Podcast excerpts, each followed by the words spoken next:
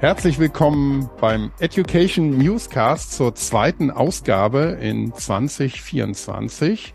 Und wir haben es in der letzten Folge schon angekündigt. Wir sind wieder in gleicher Runde, mit der wir den Rückblick auf das vergangene Jahr 2023 gemacht haben am Start.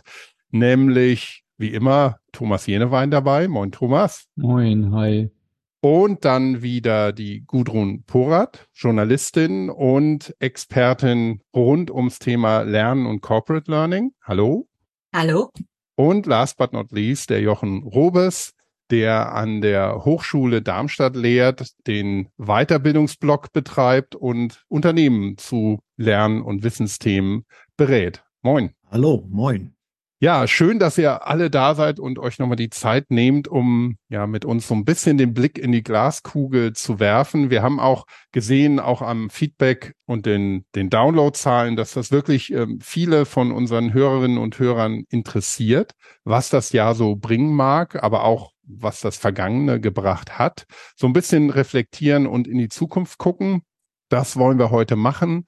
2024. Erstmal, wie, wie Thomas schon gehofft hat, bei 2023, denke ich, hoffen wir, dass sich viele Dinge zum Besseren wenden, dass äh, einige von diesen multiplen Krisen, die uns so betreffen, mehr oder weniger direkt oder auch indirekt vielleicht auch gelöst werden und nicht allzu viele dazukommen. Und im Thema Lernen könnte sich ja auch einiges entwickeln und weiterentwickeln. Und ähm, wollen wir mal sehen, wie positiv wir auf das Jahr schauen. Ich weiß nicht, wer möchte vielleicht ein bisschen anfangen, den Blick in die Glaskugel zu wagen?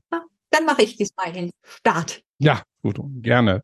Ja, also ich habe heute meinen grünen Pullover an. Das sehen die Hörer ja nicht, aber die Hoffnung, ne, die Hoffnung ist da, äh, dass sich da was entwickelt. Ich denke, ein Punkt wird sein, dass in den Unternehmen wieder mehr danach geguckt wird, was bringt mir Weiterbildung? Also wie rechnet sich das? Ja, Return on Invest, äh, um mal diesen netten Begriff zu ja bemühen, harte Zahlen. Das ist, glaube ich, das, was äh, die wirtschaftliche Lage so ein bisschen mit sich bringt. Und das wird LND schon beschäftigen, weil wir nach wie vor da doch ein bisschen schwach auf der Brust sind. Es gibt ja mittlerweile verschiedene Möglichkeiten, das irgendwie so zu berechnen, aber äh, so richtig doll ist das alles noch nicht. Und ich merke das auch, dass ich ähm, von Interviewpartnern dann schon mal gefragt werde, ob mir denn jetzt mein System untergekommen ist, wo man das wirklich gut berechnen kann, was es eigentlich bringt. Das ist das eine. Dann ähm, gibt es ja vom World Economic Forum so einen neuen Ausblick der Top Skills 2027. Und wenn man sich jetzt mal, also jetzt so meinen Spezialbereich vielleicht so ein bisschen Education Technology so ein bisschen auch anguckt oder wo geht's da so hin? Da haben wir unter anderem das Thema Technological Literacy. Ich glaube, das wird weitergehen und da wird sich noch viel mehr tun, dass wirklich so Basisskills einfach da sein müssen und dass die Unternehmen ihre Menschen, ihre Leute da weiterbilden. Zumal weil sich ja jetzt auch wirklich zeigt, dass sich die automotive Branche wirklich verändert hin zu immer mehr Software und äh, Betriebssystemen und da müssen eben alle wissen, wo es lang geht und was das bedeutet.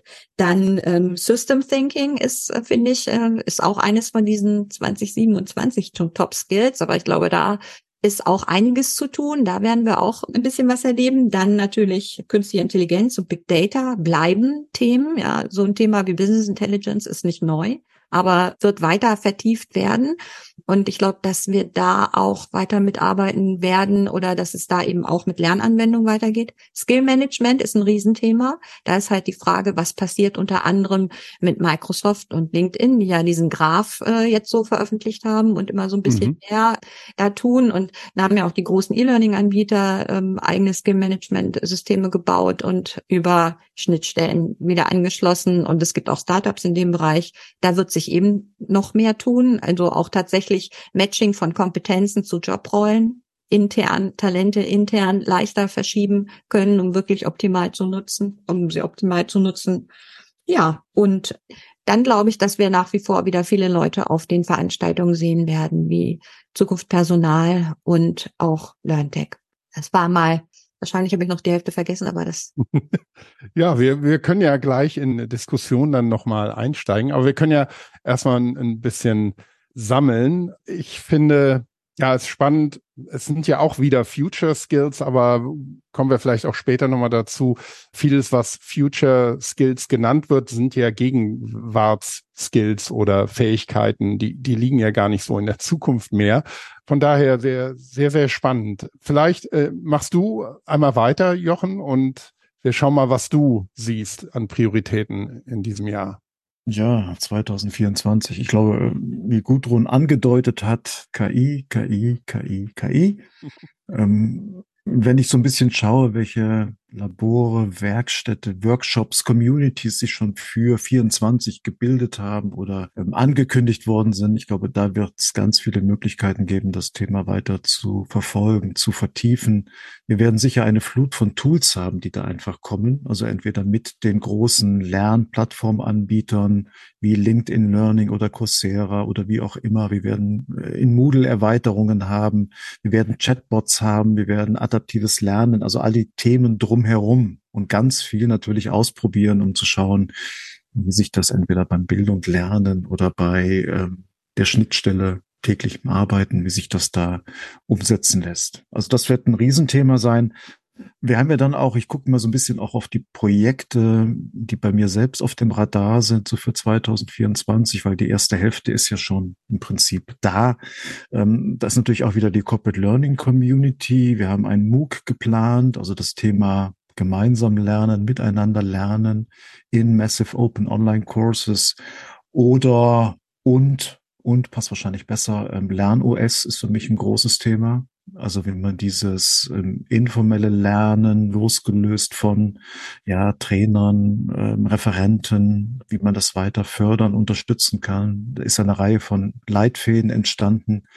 Thomas kann da sicher auch gleich noch was ergänzen, weil SAP und einige Communities machen da ja auch aktiv mit.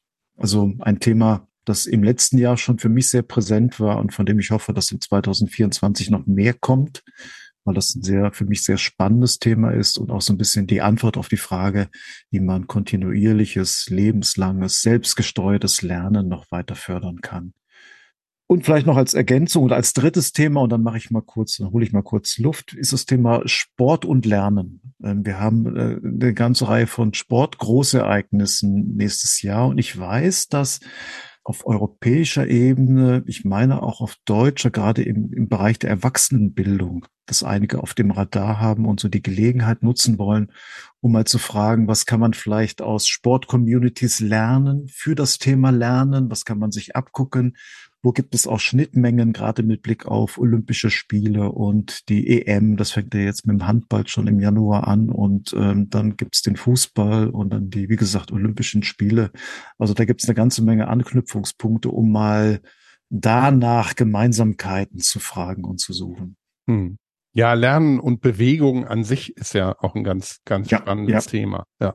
Auf jeden Fall. Und natürlich noch spannender, wenn wir in den Corporate-Bereich schauen, wo sich ja traditionell eigentlich wenig bewegt wird, gerade im Zusammenhang mit Lernen, finde ich ein sehr, sehr spannendes Thema. Mhm. Ja, wobei tatsächlich ja ein Trend ist, bei Konferenzen oder so, morgens Yoga anzubieten oder gemeinsames Laufen. Auf der Online-Educa in Berlin war das jetzt so. Da gab es einmal Morning Yoga und einmal auch ähm, ganz offiziell jemanden, der da irgendwie mit einer ganzen Gruppe von Leuten vor der Konferenz oh. morgens um sieben losgelaufen mm. ist. Ja, das ist natürlich gut, ja. Mm.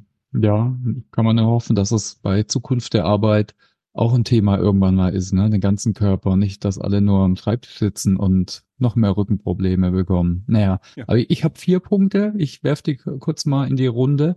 Okay, generative KI, nochmal ein bisschen anderen Blick drauf. Also was man so sieht, ne, viele planen noch mehr. Also meistens gibt's erst Piloten, ne, lernen Inhaltsproduktion effektiver zu machen mit so Tosu Synthesia, ne, Text-to-Video-Avatar.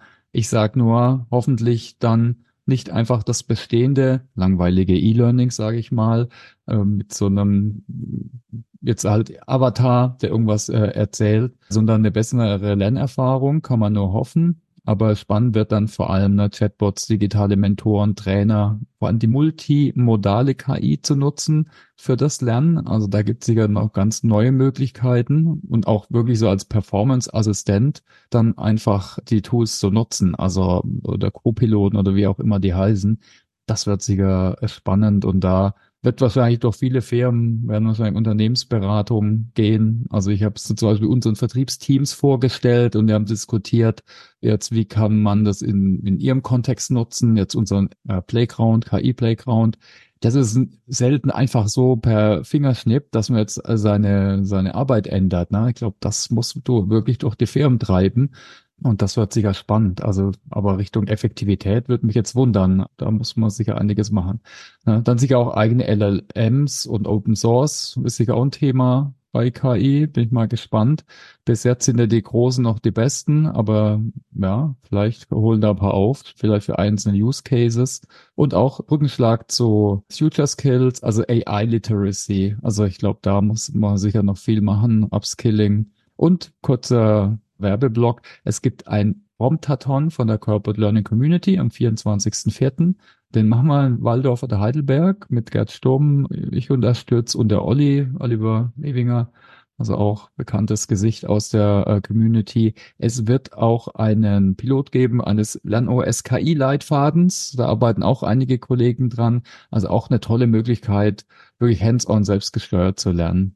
Also das war KI ganz kurz. Ich mache die anderen ein bisschen Vielleicht, schneller. Thomas, äh, ja. nur ganz kurz zum Verständnis. Du ja. hast das Wort Promptathon so jetzt äh, mal hier leger reingeworfen, als wäre es ein Begriff, den man schon so benutzt. Ich glaube, ganz viele wissen damit nichts anzufangen. Kannst du das ganz kurz in einem Satz erklären? Es ist eine Wortneuschöpfung, also Mischung aus Hackathon und Workshop. Also kein Barcamp, wo Leute was erzählen oder diskutieren, äh, sondern wo man mindestens die Hälfte der Zeit oder noch mehr wirklich Prompts entlang von ja, definierten Challenges äh, entwickelt. Mhm. Okay. Ist so die Idee bis jetzt. Ist gerade noch alles in, im Machen, mhm. aber die Idee ist eben mehr, noch mehr hands-on so was auszuprobieren und dadurch zu lernen.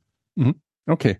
Und soll ich die anderen beiden Punkte noch mal kurz äh, droppen ja, ja. und dann diskutieren wir? Klar. Also ein Thema, was ich beim Rückblick noch nicht so gemacht habe, war das Thema Organizational Change Management. Das ist so was uns stark beschäftigt. Da hat man tolle Podcasts auch und natürlich auch in der Community viel gemacht. Und da gab es auch einen tollen Brückenschlag teilweise, zum Beispiel bei Hugo Boss, ne, die nutzen Skill-NFTs im Rahmen von ihrem Change Management, also schön auch Lernen und Change Management verbunden. Wir hatten da auch auf die Methodik geguckt, ähm, machen auch einen LernOS-Leitfaden für Change Management. Der ist so 70 Prozent fertig. Der wird hoffentlich in Q1 fertig. Also Change speziell in IT-Projekten. Also ich hoffe auch, dass das der Community hilft. Also wir überlegen dann darauf auch vielleicht einen Dingens zu machen, eine Learning Circle Experience. Im Endeffekt geht es halt darum, ob ich jetzt eine Lernplattform einführe oder ein SAP-System. Ne? Es geht immer, ne, wie nehme ich den Menschen mit, wie durch Emotionen, wie Akzeptanz oder Widerstände berücksichtigen. Und auch, na, wie nutze ich dann so Sachen wie Communities von Change Agents? Also ich finde das super spannend und wichtig in jedem Projekt eigentlich. Und da tun, machen wir auch einiges, äh, auch mit der Community, aber auch technisch. Ne, so Subsignavio, Prozessmanagement, Lean IX, so neue, neue Tools von SAP, die mehr zusammenzubringen und zu gucken, wie kann ich Change Management auch besser technisch zu unterstützen. Also da kommt spätestens Mitte des Jahres auch einiges, wo wir jetzt dran arbeiten, auch das Thema Change zu digitalisieren. Und dann nochmal Sachen ganz kurz, Cloudifizierung von Services, inklusive so Integration, die ich schon genannt habe. Das treibt mich um, finde ich auch spannend. Und Evergreens. Ich glaube, Lernkultur wird man immer wieder hören oder Learning Experience. Ne? Mit Circa hatte ich erst ein tolles Gespräch Richtung Mapping. Also hoffentlich nicht nur Videos mit Spoken Heads, sondern auch kreative Formate, wie zum Beispiel so Mapping-Möglichkeiten, die Menschen einfach viel mehr mitnehmen, wieder emotional zum Beispiel. Ja, sehr schön. Ja, und ich glaube, also Talking Heads ist ein schönes Beispiel, auch wenn man das mit KI in Verbindung bringt. Wenn ich mir jetzt KI-generierte Talking Heads baue, machen die die Learning Experience noch nicht aufregender als mit äh, echten Menschen. Ganz im Gegenteil. Da kann man so auch Konzepte hinterfragen und Neues auf Neues schauen. Ja, ich habe auch noch zwei Punkte, die ich vielleicht anbringen würde und einen, einer ist auch eher so ein Evergreen oder Wunsch einerseits das Thema Future Skills, ja, ist, ist vielleicht auch schon Evergreen, aber ich bin jetzt auch kürzlich erst durch auch Podcast-Aufnahmen, die wir ähm, mit einem anderen SAP-Podcast gemacht haben, ja, geplant und angeregt durch Studentinnen und Studenten.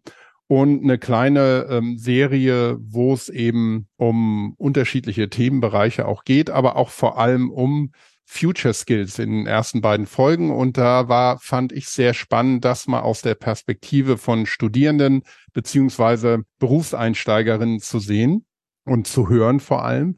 Und da waren dann solche Sachen, so diese Meta-Skills wie Critical Thinking, Digital Literacy und Adaptability äh, ganz oben, auch bei einer Studentin oder jetzt nicht mehr Studentin, sondern Berufseinsteigerin bei SAP, die auch ihre Master Thesis ähm, zu diesem Thema verfasst hat und eigentlich aus dem Bereich Design kommt, also auch sehr ähm, schon im Change ist. Und die hatte auch den schönen Satz gesagt, den ich auch äh, schon ja sehr weise fand oder könnte man aber auch als No-Brainer sehen, aber es macht Sinn. I can change and I can grow when I change. Also ein sehr positives Bild auf Wandel und das Bewusstsein, dass man in einer ständig sich wandelnden Welt, Stichwort VUCA, lebt, erfordert wirklich ähm, einiges an Fähigkeiten, um damit auch klarzukommen und gerade auch im, im Berufsleben.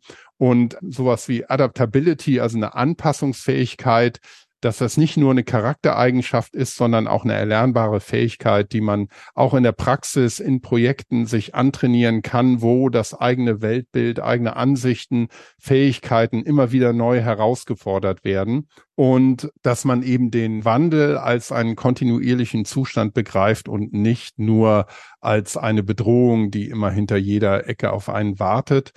Und ähm, was mich da sehr positiv nicht überrascht hat, sondern äh, was ich einfach nur sehr positiv fand, war, dass allen gemein war, trotz der vielen Herausforderungen, Probleme, Krisen, die gerade junge Leute so wie so ein Berg vor sich haben, immer noch ein sehr positiver Ausblick auf, ja, auf, eigentlich auf äh, alle Lebensbereiche da war. Das fand ich sehr gut.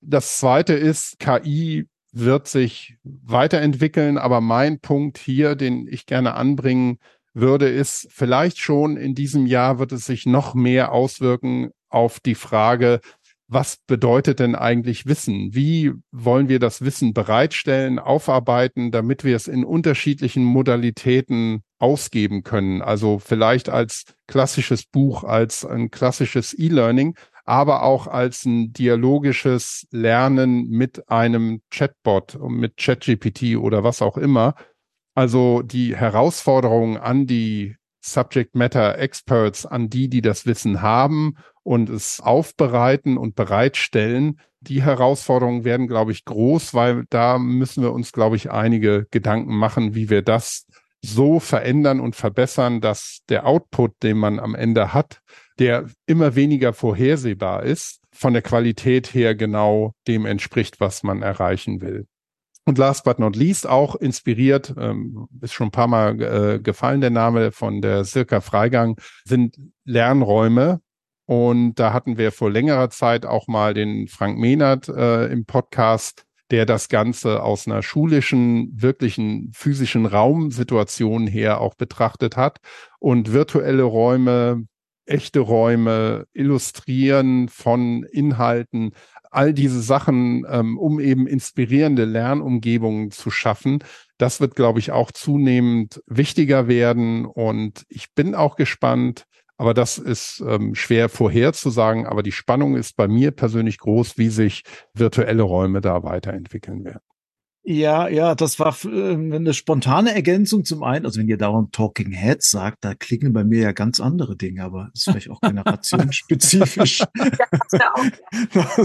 ich da auch immer völlig falschen Dampfer bin. Nein, was ich ergänzen wollte war, äh, ich bin in einem Förderprojekt drinne, das sich um Resilienz und Neugier kümmern soll. Und da wäre es natürlich fatal, wenn ich so in einem Ausblick nicht Resilienz nochmal, Resilienz und Achtsamkeit hochhalten würde, weil es gibt halt nicht nur diesen Förderrahmen, der jetzt seit einem Jahr läuft vom Bundesministerium für Arbeit und Soziales, sondern ich glaube auch, dass die Resonanz auf dieses Thema vielleicht ein bisschen als Counterpart zu den genannten Trends, die wir, technologischen Trends auch oder Veränderungsprozessen, die laufen, auch eine sehr, sehr große Rolle spielt und von vielen Unternehmen auch, glaube ich, mehr und mehr wahrgenommen wird. Ja, gehört auch zu den Future Skills für oder Top Skills 2027. Mhm. Da ist Resilienz auch drauf zu finden. Ich wäre überrascht, wenn es nicht so wäre, genau. ja, wobei, ganz kurz, ja spannend ist, äh, ich glaube, Christoph, du hast VUCA gesagt, ne? Das mhm. so.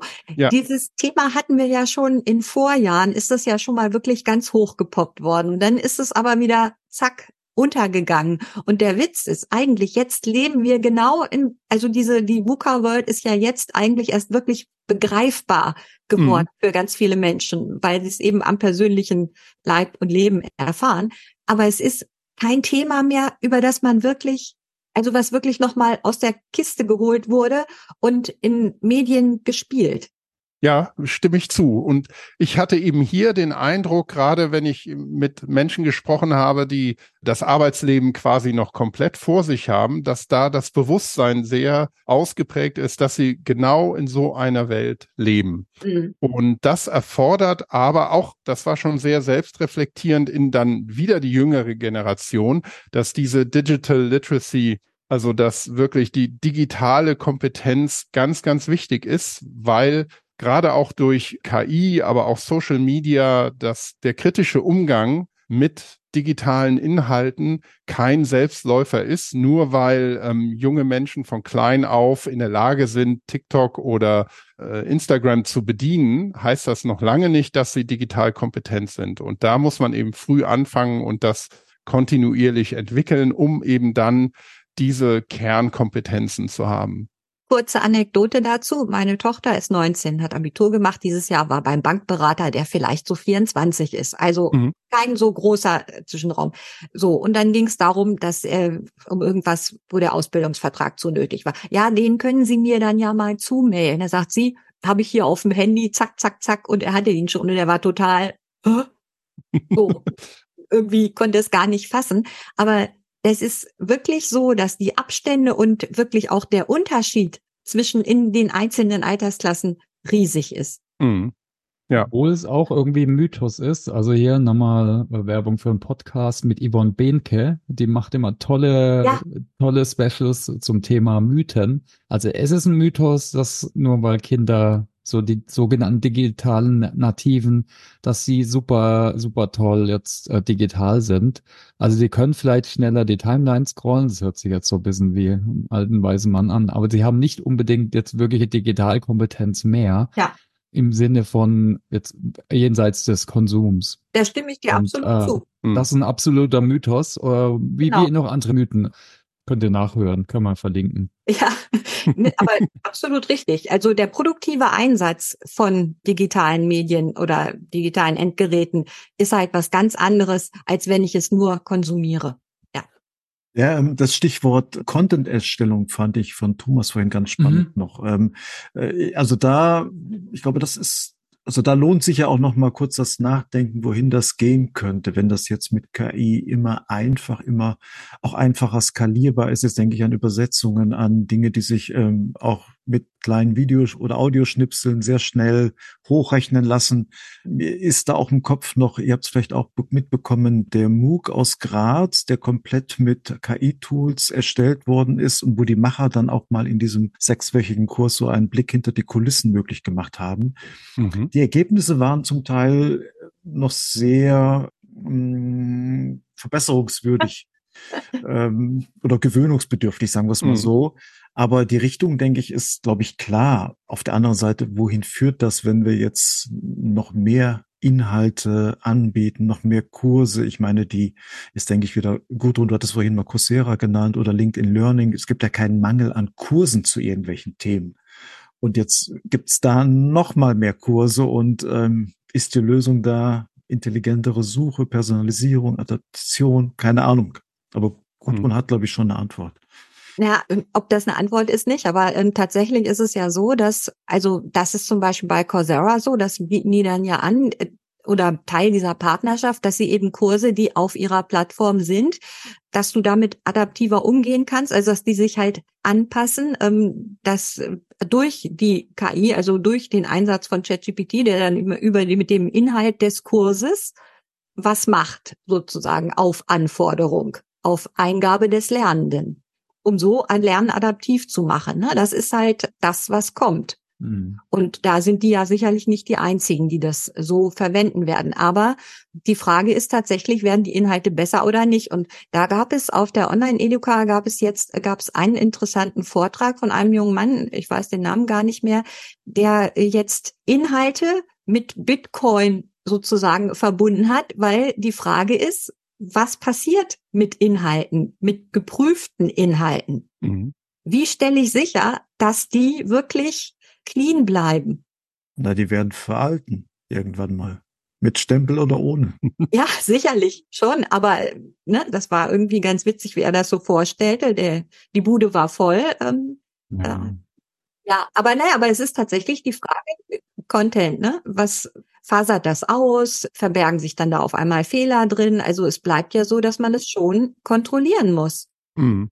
Ja, aber das haben wir alle wir in der Hand. Ich, ich denke, da kann man nur aufrufen, macht eine bessere Lernerfahrung und nicht im Zweifel sogar eine schlechtere oder verstopft irgendwie das LMS mit noch mehr Content, ne, bessere Lernerfahrung und natürlich jetzt mal echt äh, bessere Personalisierung, was ja schon immer ein Heißversprechen war, aber dann kam halt der große monolithische Kurs dann doch irgendwie ja, doch für jeden und nur bisschen bessere Zuordnung. Also ich meine, jeder steht woanders, jeder hat vielleicht andere Vorlieben. Also ich denke, da besser in den Dialog und äh, in die Personalisierung gehen. Also das adaptives Lernen angesprochen, das jetzt vielleicht echt damit umzusetzen. Also das wäre, denke ich, eine gute Vision. Hm. Aber dennoch, ich glaube, für die Content-Erstellung und die Content-Produktion, gerade solche Sachen, die, die verlässlich sein müssen, wie zum Beispiel ein Gesetzesparagraph, den kann ich mir nicht durch ein, ja, ein Chat-GPT immer anders ausgeben lassen äh, oder interpretieren lassen oder sowas wie Standards und Guidelines. Äh, es gibt bestimmte Dinge, die, die sind auf eine bestimmte Art und Weise formuliert und bindend und müssen dann auch so wiedergegeben werden und so gezeigt und dargestellt werden. Und andere Sachen kommen halt immer immer anders vielleicht auch dann in der Ausgabe, als man sie vielleicht in irgendeiner Form erstellt hat als Inhalte. Aber Christoph, wir machen die Gesetzesparagraphen und die Qualität eigentlich weniger Sorgen, weil die war schon gestern wichtig und die wird morgen auch wichtig mhm. sein, egal ob ich jetzt für die Produktion ein, eine AI genutzt habe oder nicht. Mir macht mehr Sorgen die zweitklassigen Videos, die zweitklassigen Übersetzungen, ja, die genau. zweitklassigen Texte. Äh, ich weiß nicht, wie es euch ging. An jedem zweiten KI-Workshop äh, zeigt der Referent erstmal Absolut wie sein Intro aussieht, das er gerade von einer KI hat erstellen ja. lassen. Und da muss man sich so eine gruselige Intro zwei Minuten lang anhören, wo ich denke, yo, das wird vielleicht mal spannend, aber ja, es spart auch ja. Geld, aber ähm, das sind ja keine Inhalte, die wir gerne konsumieren oder mit denen wir konfrontiert werden wollen. Mhm. Und das wird jetzt noch einfacher, das wird noch kostengünstiger. Da wird jetzt zwei, drei, vier Jahre wie wild experimentiert. Und die Lernenden sind so ein bisschen auch da die ne? also die da ein bisschen ausprobieren dürfen und schauen mhm. dürfen, wie sie da noch ähm, Spaß dran haben an der Geschichte. Ja, die Frage ist, welches Selbstbewusstsein entwickeln die und sagen dann, äh, nee, also den Shit könnt ihr euch da. Äh, genau, vielleicht doch lieber das Original oder sowas. Ne? Ja, Gib mir meine Trainer oder, zurück, oder? Ja, oder nicht nur das, auch wirklich zu unterscheiden. Ja. Ist das jetzt die reale Person, die da spricht im Video, oder ist das jetzt, ne, zack, äh, einmal ja, gut, abgefilmt? Gut, gut, und wenn es gut ist, ähm, ist mir die Unterscheidung ja nicht wichtig. Ja, Ne, also ein, eine gute Kopie, im Zweifelsfall merke ich die gar nicht. Und dann sage ich, jo, was, was mhm. erzählt er mir und ist das gut und spannend? Aber wie gesagt, mir macht die schlechte Kopie so. Ja, ja. natürlich. Und, und, die, und die schlechte Lernerfahrung, ne? Ja. Wieder. Auf jeden Fall. Und die wird's auch geben. Also das ist, ich glaube, das ist wirklich was, ich weiß nicht, ob das was mit der, mit, also ob man das Kontrolle nennen soll. Also ich glaube, die Verantwortung für gute Lernerfahrungen, also die nimmt uns die KI nicht ab. Und da ist vielleicht auch wirklich was, wo die LND noch viel mehr das Augenmerk drauf richten muss und wo einfach auch viel mehr Ressourcen reinfließen müssen, dann wirklich sich das anzugucken, welchen Output wollen wir eigentlich haben und wie kriegen wir den hin. Hm. Also da ist äh, nochmal wirklich LND gefordert. Und das ist auch das, wo alle, wenn sie jetzt aufgeschreckt sind, auch vielleicht Angst haben, oh, na ja, und Contentproduktion, kann kein Geld mehr mit verdienen oder ich werde nicht mehr gebraucht oder so. Ich glaube, das ist einfach ein Irrtum. Ich glaube, vielleicht noch ergänzend, es rückt vielleicht, ähm, das drückt auch so ein bisschen eine Hoffnung aus, die Dialog- und Austauschformate nochmal in den Vordergrund. Mhm. Dass ich sage, okay, Inhalte, ja, die können irgendwie erstellt werden und da ist vielleicht auch wirklich Effizienz ein ganz großes Thema. Aber daneben brauche ich dann halt die Möglichkeit, es mit anderen auszuprobieren, sich auszutauschen, in Dialog zu treten, Praxiserfahrungen zu sammeln. Und das passiert unabhängig vom Inhalt oder der Inhalt ist vielleicht die Grundlage dafür oder die Voraussetzung, aber das sind die Formate, die dann vielleicht noch wichtiger werden. Ja, hm. auf jeden Fall. Ich würde auch sagen, ne? Also alle, die mittelmäßiges E-Learning machen, die sollten sich Sorgen machen. Aber wenn du Dialogformate kreativ total auf Kunden zugeschnittene, moderne Formate machst, dann musst du dir vielleicht weniger Gedanken machen da fällt mir auch noch was ein, weil wir haben bei diesen Trends, also ich glaube, dass der Trend fortgeführt wird, dass sozusagen alle ins Lernen einbezogen werden müssen. Auch diejenigen, die jetzt gewerblich tätige Mitarbeiter sind, die am Band in der Logistik sonst wo arbeiten. Und da ist es dann aber zum Beispiel wirklich, glaube ich, auch problematisch oder besser gesagt, da sind die Unternehmen dann auch wirklich gefordert, Möglichkeiten zum Austausch über das, was sie irgendwie lernen, weil sie auch nicht zusammen im Büro sitzen, zu schaffen. Und da wirklich gute Lernangebote zu machen, die die Leute erreichen in diesen Jobs, das ist noch eine Herausforderung. Und das ist auch, glaube ich, ein großer Trend, dass da noch mehr Anstrengungen einfach unternommen werden müssen, ähm, die Leute wirklich dabei anzusprechen und ähm, zu motivieren und auch zum Selbstlernen zu bewegen. Sehr schön. Ja, ich denke auch, also das ist ja auch, da, da schließt sich dann so ein bisschen der Kreis auch wieder zu Lernerfahrung und Lernräumen, dass das tatsächlich ein wichtiges Thema ist, um auch diese technologischen Möglichkeiten, aber auch die physischen Möglichkeiten zusammenzubringen und nicht einfach nur aus der Technologiebegeisterung ähm, etwas zu schaffen. Stichwort die sprechenden Köpfe, die Talking Heads. Wenn man das Mittelmäßige auch kopiert oder das Mittelmäßige dann der Eingang ist für künstliche Intelligenz, dann kommen wir eben auch nicht maßgeblich weiter. Das darf man nicht vergessen, ja. Ich würde sagen, vielleicht machen wir noch mal eine kleine Abschlussrunde, Thomas. Mhm, gerne. Und machen noch so ein, ja, ich weiß nicht, vielleicht ein, ein kleines Abschlussstatement von jedem für dieses Jahr. Willst du anfangen, Thomas, wo wir dich gerade haben? Also ich habe mich ja vorbereitet, da habe ich aber Vorsätze für dieses Jahr von mir aufgeschrieben. Kann ich aber mal kurz mal äh, loswerden. Und vielleicht noch ein Tipp. Also, aber ich meine, das kann man immer sagen, ne? Gerade künstliche Intelligenz, ne, macht euch da fit und probiert die Dinge aus, definiert euch Lernprojekte, meine eigenen Vorsätze sind, mehr digital zu dokumentieren. Das ist jetzt nicht so advanced. Generative KI noch mehr zu nutzen, auch das Thema OCM noch weiter voranzutreiben. Weniger E-Mail-Nutzung. Hatte da erst einen tollen Podcast äh, mit Luis Suarez. Äh, der nutzt seit 16 Jahren keine E-Mail und offener zu arbeiten noch, äh, vielleicht mal ein Buch zu schreiben, jetzt mal echt und auch so Lernerfahrung Richtung Mapping, auch da so Sachen auszuprobieren äh, mit kreativen Formaten. Das waren so ganz kurz so meine, meine Vorsätze jetzt gerade. Mhm. Ja, danke. Gudrun? Äh, ja, okay, ich kann mich, also in Teilen schließe ich mich an. Also ich habe sehr viel schon, ich nutze sehr viel schon ChatGPT einfach, ähm, beschäftige mich jetzt schon dieses Jahr, habe mich enorm viel mit Prompten beschäftigt und ja, da auch versucht, immer bessere Ergebnisse hinzukommen und habe mir so einen Profi-Account da angeschafft und auch gleichzeitig noch verschiedene andere Large Language Models ausprobiert oder nutze die auch regelmäßig, einfach auch um Ergebnisse zu vergleichen und ähm, das werde ich auch weiter tun. Ich freue mich ich, und ich glaube, dass sie auch wichtig werden, weiter die Veranstaltungen, die dieses Jahr auch wieder anstehen, die großen Messen, aber auch eben kleinere Veranstaltungen, weil ich merke, dass die Menschen wirklich das Bedürfnis haben, sich auch auszutauschen. Das ähm, ist eine ganz wichtige Sache. Ich ich bin nicht so sicher, ob wir wirklich irgendwie so, ein, so eine Art Durchbruch erleben, was jetzt Education Technologies angeht oder wirklich so einen Trend sehen in einer Richtung.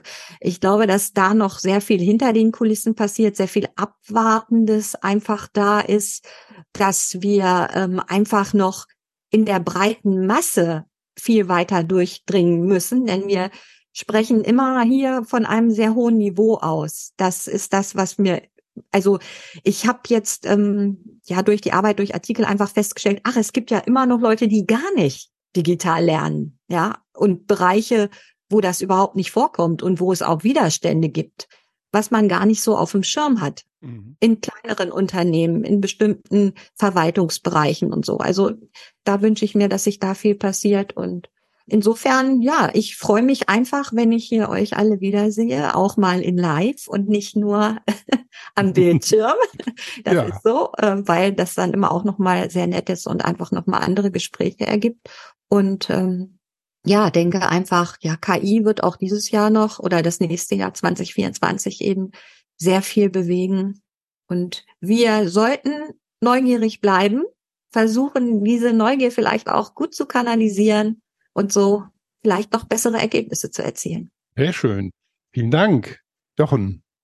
Ja, also viel Neues habe ich jetzt nicht mehr zu bieten. Also KI wird mich sicher auch jetzt Anfang des Jahres noch ein bisschen beschäftigen, weil da hatte ich mal zu Beginn des letzten Jahres groß Luft geholt und dann ist es ein bisschen vom Alltag überdeckt worden und da wollte ich jetzt ein bisschen aufholen und mal schauen, was geht, auch für so die eigenen Arbeitsroutinen. Ansonsten, ja, bin ich auch davon überzeugt, dass uns KI noch äh, wachhalten wird im laufenden Jahr. Da wird vieles passieren. Für vieles ist es nach wie vor auch so ein bisschen der, der USP, der Punkt, mit dem man noch punkten kann, was die eigenen Dienstleistungen und Angebote angeht. Und zum anderen Vorsätze habe ich jetzt nicht, aber das liegt meistens daran, dass ich schon die ersten Projekte in der ersten Jahreshälfte sehe, die einfach da sind und kommen werden. Und die werde ich mit meinen Vorsätzen verbinden. Das wird so ein bisschen Corporate Learning Community sein. Das werden MOOCs sein, die dort laufen, sich dort in der Richtung so ein bisschen äh, mit anderen auszutauschen das reicht schon bis zum Sommer und dann schauen wir mal. Super. Ja, das klingt gut. Dem kann ich jetzt eigentlich auch so gut wie nichts mehr hinzufügen. Vielleicht, da wir in einem Podcast sind, was ich mir für dieses Jahr so ein bisschen auf die Agenda gesetzt habe, ist eben auch inspiriert von dem Thema Lernräume und Lernerfahrung, wie man Audio oder im, in der Audiowelt vielleicht noch spannendere Lernräume schaffen kann. Man kennt das ja von Hörspielen, von Hörbüchern. Es gibt da, glaube ich, viele Möglichkeiten. Und da ähm, will ich versuchen, da noch ein bisschen weiter zu kommen. Aber wir werden natürlich auch weitermachen mit einfach spannenden Gesprächen, einfach wie jetzt mit euch, denen dies Wissen genau das Wissen zu entlocken. Und ich glaube, das ist ganz gut gelungen. Deshalb an der Stelle nochmal ganz, ganz herzlichen Dank an euch alle von meiner Seite. Gerne.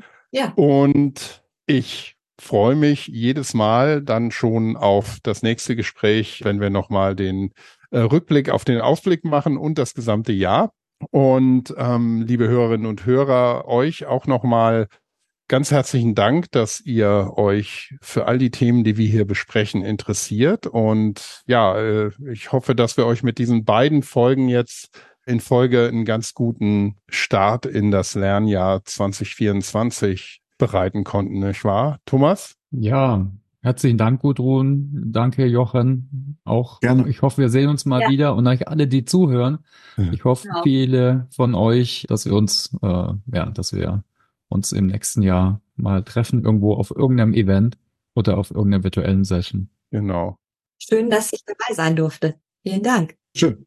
Danke. Also, macht's gut. Ciao, ciao. Macht's gut. Tschüss. Jo, tschüss.